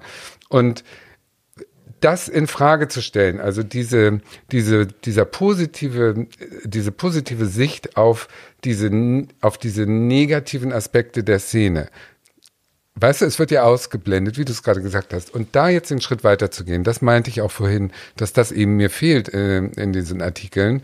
Aus Gründen, wie du sagst, vielleicht verständlich, aber der ehrliche Blick auf jetzt haben wir die Chance auf einen Neuanfang im Sinne von lasst uns nochmal reflektieren, der findet nicht statt. Und da sind wir beiden, auf beiden Augen blind aus Das- Angst. Wir waren in der Konsentfolge am Ende am selben Punkt, dass wir gesagt haben, wir wissen alles, müsste was passieren, wir wissen aber alle auch nicht genau was. Also ich mache mal, Haben wir denn einen Vorschlag? ich mach, ich mach mal einen Vorschlag. Es ist unglaublich schwierig und es ist unglaublich komplex ähm, und es tut an bestimmten Stellen vielleicht auch weh. Ähm, aber ich glaube, dass es sinnvoll wäre, ähm, mal darüber nachzudenken, gibt es ein Recht auf Rausch? So. Und gibt Konkret. es. Ähm, also ganz, also das ist ja ein feststehender Begriff äh, in der Szene. Es gibt ein, und im Nach Berliner Nachtleben. Es gibt ein Recht auf Rausch. Ähm, was heißt denn das? Ähm, Gibt es ein Recht darauf, sich komplett abzuschießen und dann andere Leute zu belästigen? Gibt es ein Recht darauf, sich komplett abzuschießen und sich selbst zu bestätigen, äh, sich selbst dabei zu beschädigen? Wo äh, gibt es ein Recht auf Ausrasten? Ähm, das, das ist mir nicht konkret genug. Was heißt denn das konkret? Ähm, gibt, weil irgendwie, das ist ja alles schön und gut und ich möchte das Berghain und die anderen Clubs auch nicht missen und sie fehlen mir wahnsinnig. Ähm, aber ich bin auch jemand, der inzwischen in einem Alter ist äh, und das nie in einem dermaßigen, also ich bin nie an fünf Tagen die Woche ausgegangen. Äh, nie. Äh, weil ich immer, weil ich immer ein Leben hatte, was außerhalb dieser Räume stattfinden konnte. Maybe that makes me boring. Maybe that makes me lucky. Um, I don't know. Um, ich weiß nur, äh, dass mein Leben, so wie es jetzt stattfindet, nämlich unter diesen komple komplett bizarren Umständen, trotzdem funktioniert. Gut, äh, Paul, ganz kurz, Barbie. Mhm. Ähm, reden wir doch jetzt oder versetzen wir uns bitte hinein in die Person, die fünf Tage die Woche ausgegangen ist und aus unterschiedlichsten Gründen diesen Rausch braucht und den Rausch auch missbraucht. Was haben wir für Lösungsmöglichkeiten für diese eine Person? Darauf wird es hinaus. Da ne? wollte ich gerade hin, ja. Das ist, ich stehe hier mit leerem Kopf. Also, also mein ich Ding als Mensch, Ahnung. der diese Erfahrung so oft gemacht hat, der, ich war so oft die Person, ich war jahrelang die hm. Person, die fünf Tage die Woche nicht geschlafen hat oder vier Tage ja. die Woche nicht geschlafen hat, weil ich feiern musste. Das war, das war keine Option, ja. es war ein Muss. Und zwar nicht, weil ich substanzabhängig war, sondern weil, der, weil ich zustandsabhängig war. Es ging für mich nie um eine einzelne Substanz. Es ging nie darum, ich muss jetzt Kokain nehmen oder ich muss mhm. jetzt das und das nehmen, sondern es ging darum, ich muss mich so lange abschießen, ich will so lange nicht alleine sein, ich will so lange nicht ich sein, ich will das nicht fühlen, was in mir ist. Ich will was anderes. Darum ging es mir. Und das ist auch das, was ich in den meisten Leuten wahrnehme, die diese Tendenzen haben, nach wie vor. Ähm, und ich werde einen Teufel tun, hier dafür zu sprechen, dass wir Clubs reglementieren, dass wir sagen, um du hast Gottes kein Recht Willen, mehr auf Rausch, das will ich auch nicht gesagt Oder haben. du darfst dich nicht mehr abschießen oder so. Da bin ich hundertprozentig dagegen. Ich würde gerne Alternativen kreieren, weil das hatte ich ganz oft, dass ich in Situationen war, wo ich dachte, okay, ich bin jetzt an diesem Scheideweg, ich habe dieses Feuer in mir, dieses Brennen in mir, ich will jetzt raus, ich will mich abschießen. Ich, es ist aber ein anderer Teil von mir auch da, der sagt, ich weiß, ich will das, sollte das nicht tun. Aber was habe ich denn für Alternativen? Die Alternative war immer alleine zu Hause zu bleiben und die Wand anzustarren oder mir was anderes Ungesundes zu suchen. Ja, aber, und ja. genau da könnte man einsetzen mit kulturellen Dingen, mit lustigen, schönen kulturellen Dingen, wo man hingehen kann, wo Alkohol einfach verboten ist, wo Drogen verboten sind, zum Beispiel. Ich will gar nicht mit, ich will gar nicht mit Verboten kommen, sondern ich will nicht, ich will nicht das verbieten, was was da ist, sondern ich will Alternativen schaffen, total, wo, wo es das total. einfach nicht gibt. Ähm, ich, also es gibt ja Als Option. es gibt ja genügend Leute, und die gibt es ja massenweise und die gibt es ja mehr als die Leute, über die wir gerade sprechen. Ähm, es gibt genügend Leute, äh, nicht in, nicht in rauen Massen, aber es gibt genügend Leute, die, die ihre, zum Beispiel äh, Marcel Weber, den Chef vom Schwutz, mhm. meinen ehemaligen Chef, äh, äh, genau. Ähm, und die gute Marci gestaltet ihren Aufenthalt in Clubs und ihr Dasein als DJ, ähm, der auch ab und zu ist, äh, völlig konsumfrei, völlig ohne jedwede Form von Substanz. Äh, Marci nimmt keine Drogen, Marci trinkt keinen Alkohol, alles schön. Ähm, so.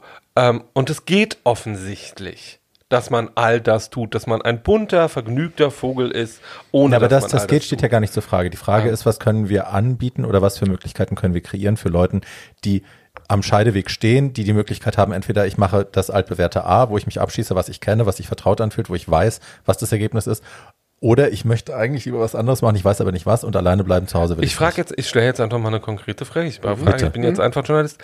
Was hättest du dir denn an Möglichkeiten, wenn du an diesem, als du in diesem Scheideweg gestanden hast, in deiner eigenen Feierbiografie, was hättest du dir denn an Möglichkeiten gewünscht? Weil das ist ja die entscheidende Frage. Was ist denn der Wunsch?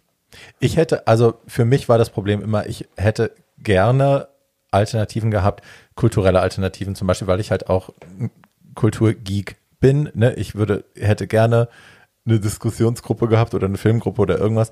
Äh, für mich ist das Problem, dass es so in meinem Kopf so unglamourös schon ist und so unfunny und unspannend, wenn drogenfrei oben drauf steht. Dann denke ich immer, ich gehe zur Synanon-Gruppe und äh, dann sitzen wir da alle und sind betroffene Opfer und äh, trinken alle Kamillentee, weil wir dürfen ja nichts anderes. Das ist, glaube ich, das falsche Labeling. Also ich glaube, es geht ein bisschen darum, das sexier zu verpacken und spannender zu verpacken und einfach als Byproduct zu sagen, by the way, Drogen sind hier nicht willkommen, jedweder Art. Äh, ihr könnt hierher kommen und wir machen einfach coole Sachen, lustige Sachen. äh, in dem Moment, wo es ein Wir sind Drogenaussteiger-Label oben draufkleben hat, ist es nicht mehr erstrebenswert für keinen von uns. Okay, hier ist, die, hier ist die nächste Frage, die ich als Journalist dann hätte. Das, was du gerade beschrieben hast, ist ja eine Situation, in der man im Prinzip gesagt bekommt, das hier ist ohne Drogen, aber es ist wie mit Drogen. Nee, Äh. es ist, das Angebot sollte eine Selbstverständlichkeit haben in sich und nicht ein Label, das oben drüber steht und prangt. Nein, es ist ja nicht, es ist ja nicht, also du kannst, glaube ich, eine drogenfreie Veranstaltung in Berlin ganz einfach, weil alle Leute, das ist ein bisschen wie mit Homo- und Heterosexualität, wenn du nicht sagst, dass du Homo bist, nehmen alle anderen an, du bist hetero. Ähm, also wenn du nicht sagst, dass es drogenfrei ist, nehmen, glaube ich, alle anderen an, dass da Alkohol gibt und Drogen konsumiert werden können. Ähm, und äh, deswegen, du musst es, glaube ich, einfach vorher ansagen. Das heißt ja nicht, dass es deswegen unglamourös Klar muss man das muss. ansagen, aber es muss eine Selbstverständlichkeit in dem Ding haben. Es müssten andere Themen wichtiger sein. Es müsste ein spannenderer Headliner sein oder es müsste ein spannenderes naja, Thema sein die, oder so. Die, also okay, hier, Ja. ist die, hier, ist die, hier ist die, es muss ein sehr spannender Headliner sein. Diese Möglichkeiten gibt es übrigens alle.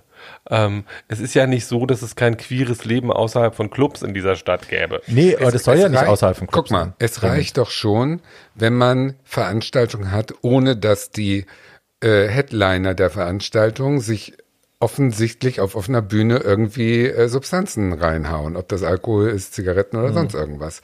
Wenn da äh, eine Beispielhaftigkeit wäre, dann wäre es schon einfacher sozusagen zu denken, ach guck mal, die haben Spaß und die hauen sich kein Fuji rein. Weißt du, so. Also wenn sowas mit, ähm, mit Vorbild Charakter sozusagen passieren würde, würde es vielleicht mehr Leute da reinziehen, die die Alternative sehen, okay, da könnte ich jetzt hingehen, anstatt mich zuzuballern. Verstehst du, was ich meine? absolut. So, und vielleicht bin ich da gerade vom, äh, vielleicht habe ich mich da verstiegen. Das, was, worum es für mich eigentlich geht, ist, ich glaube nicht an Fräulein Rottenmeier Mentalität und an du, du, du, du darfst nicht und wir zeigen euch, wie es christlicher geht, äh, weil das wäre für mich auch unattraktiv. Ich glaube aber, also eine Sache, die ich gelernt habe in meinem Leben, dass ich selber dazu beitragen kann, dass Dinge für andere Leute, Leute leichter werden, indem ich darüber spreche, was die mit mir gemacht haben und ehrlich darüber spreche. Und dass das auch eine Sache ist, die man in einem anderen Kontext vielleicht benutzen kann, dass man eben nicht sagt, hier ist eine Party von Leuten, wo ihr keinen Alkohol trinken dürft, sondern wo man sagt, hier ist übrigens eine Party, äh, wenn es euch so geht wie mir. Oder, ne, also, dass man das mit einbezieht, anstatt zu sagen, hier ist Alkoholverbot, ihr dürft hier nicht, dass man sagt, äh, this is my story, darum geht's mir, ich würde gerne mit euch feiern können, ohne dass wir uns konstant abschießen müssen. So, ich Ja. glaube halt, dass Fingerzeigen und Verbote der falsche Weg Aber sind, weil das ist sofort automatisch unsexy Ja, und total. keiner da, willkommen. Da bin ich, da bin ich aber bei dir. Aber ähm, also, was ist das? Was ist die konkrete Lösung? Ein Drink Limit? Ich habe doch nee, auch keine die Ahnung. konkrete Lösung ist, eine der konkreten Lösungen ist, dass wenn wir sagen, dass die äh, äh, das Grundproblem Einsamkeit ist es, glaube ich, schon, dass das dem allem zugrunde liegt, dass die Leute eben sagen, ich muss jetzt rausgehen und ich muss mich zuballern, dass man Alternativen bietet, die als Alternative auch wahrgenommen werden und dass man da ähm, meinetwegen eine Party initiiert, wo man sagt, okay, hier sind die, die jetzt auf diesem Scheideweg gerade nicht nach links in den äh, Missbrauch abdriften wollen, sondern die versuchen wollen, die Nacht trotzdem geil zu feiern, ohne sich komplett abzuschießen. So, vielleicht kann man es allgemeiner formulieren. Maybe this. Und Und, ich meine, wir dazu, ganz kurz, Ja.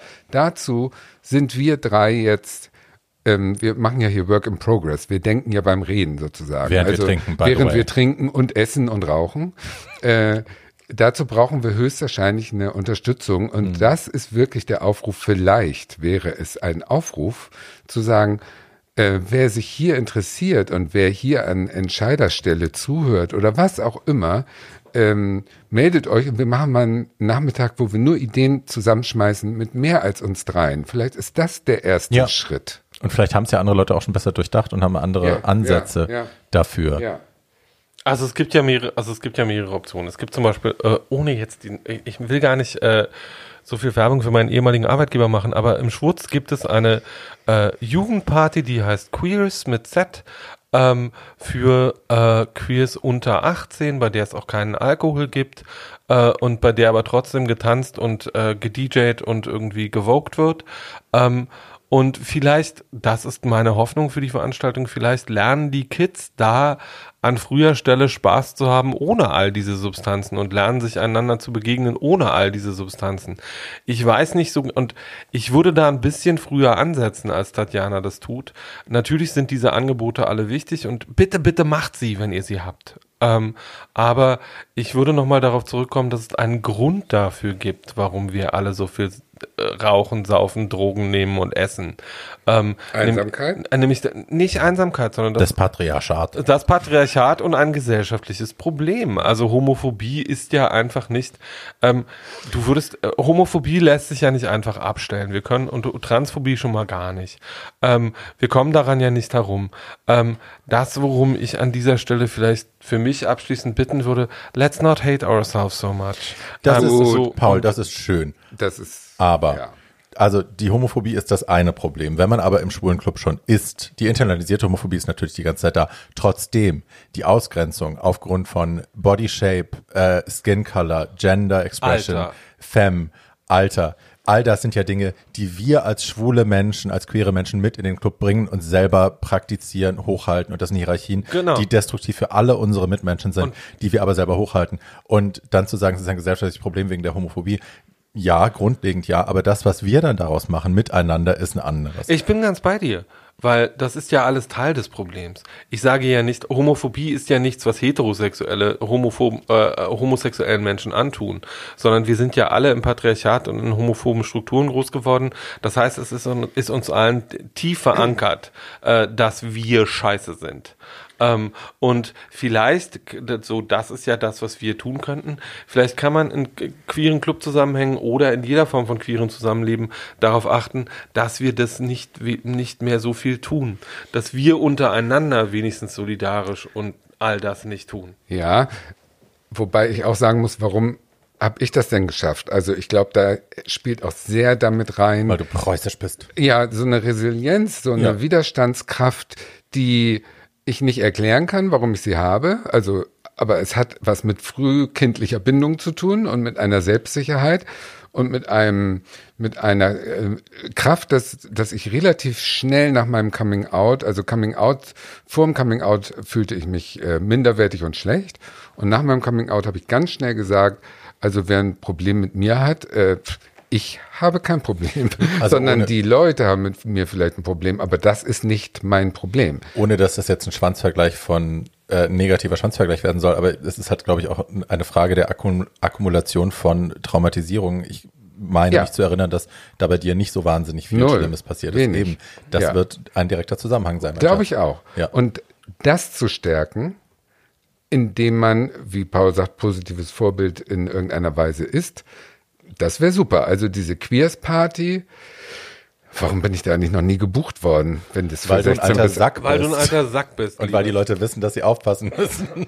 Aber das Schönste war doch damals im GMF dieser Toilettenmann, diese Tucke da auf der Toilette. Den habe ich doch geliebt. Er war 100 mit diesen Milli, orangen gefärbten. Klomilli. Ja, Klomilli. Klomilli war, Klomilli super. war super. Also ich äh, bin jetzt schon bereit, die Klo-Tatjana zu werden. Nochmal auf Na deinen gut. Aufruf zurückzukommen, ja, zurückzukommen, weil das wurde ja so, äh, ja, ich fand die Idee super. Und wenn ihr da draußen Ideen habt, weil wie ihr merkt, äh, verzweifeln ja, wir, wir wie auch gerade. schon bei der Consent-Folge, wir haben viele gute Ideen und am Ende haben wir aber auch keinen Lösungsansatz, weil es ist wieder ein Nahostkonflikt, es ist schwierig. Ähm, naja, wobei Margaret, Margaret Albert hat ja zum Nahostkonflikt gesagt, it's really simple, it's hot and there's no water. Well, so. Wir wollen es uns, uns nicht so leicht machen. Genau. Äh, vielleicht habt ihr bessere Ansätze schon. Vielleicht habt ja. ihr das schon mal anderswo durchdacht. Vielleicht habt ihr es besser schon mal gehört oder ihr habt selber eine Idee oder, oder, oder. Oder ihr seid Partyveranstalter und habt die Schnauze auch voll. Hey, alles. Setzt euch mit uns in Kontakt. Äh, unsere E-Mail-Adresse ist too old to die young podcast, also mit zwei anstatt der Ziffer two, ne? Also zwei old, zwei die young podcast at gmail.com. Da könnt ihr uns schreiben, Anregungen, falls ihr dazu eine Idee habt. Äh, wir sind für alles offen. Äh, wer drei zwei dicke und eine schlanke, fitte alte Schabracke äh, sehen will und auf unsere Meinung Wert legt, wir sind zu allem, zu allem bereit, um da ein wenig mitzuhelfen. Ja, der runde Tisch, äh, den kriegen wir auch noch hier im Wohnzimmer unter. Das Kriegen Yes. wir alles hin. Yes. Meldet euch und lasst uns weiter daran arbeiten. Und äh, wer weiß, vielleicht machen wir im halben Jahr eine neue Folge zu dem Thema. Vielleicht machen wir in zwei Jahren eine neue Folge und es hat sich wirklich was getan. Das fand ich sehr schön. Halbes Jahr, halbes Jahr. Hallo, ich bin hier voll auf. Wir haben nicht mehr viel Zeit, will Genau. Tatjana sagen. Genau, Die Uhr tickt. die Uhr Super. tickt.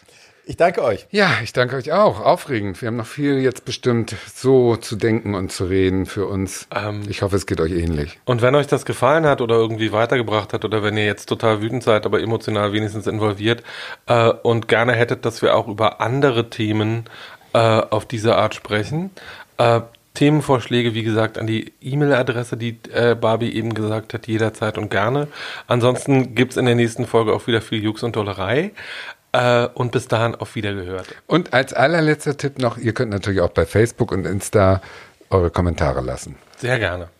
Genau. Wir haben ein Facebook und ein Insta-Repräsentation, eine Repräsentation, die wir nie nutzen, aber ihr könnt uns da auch Kommentare. Wenn mal ein Kommentar kommt, nutzen wir es auch. Super. Tschüss. Bis dann. Tschüss.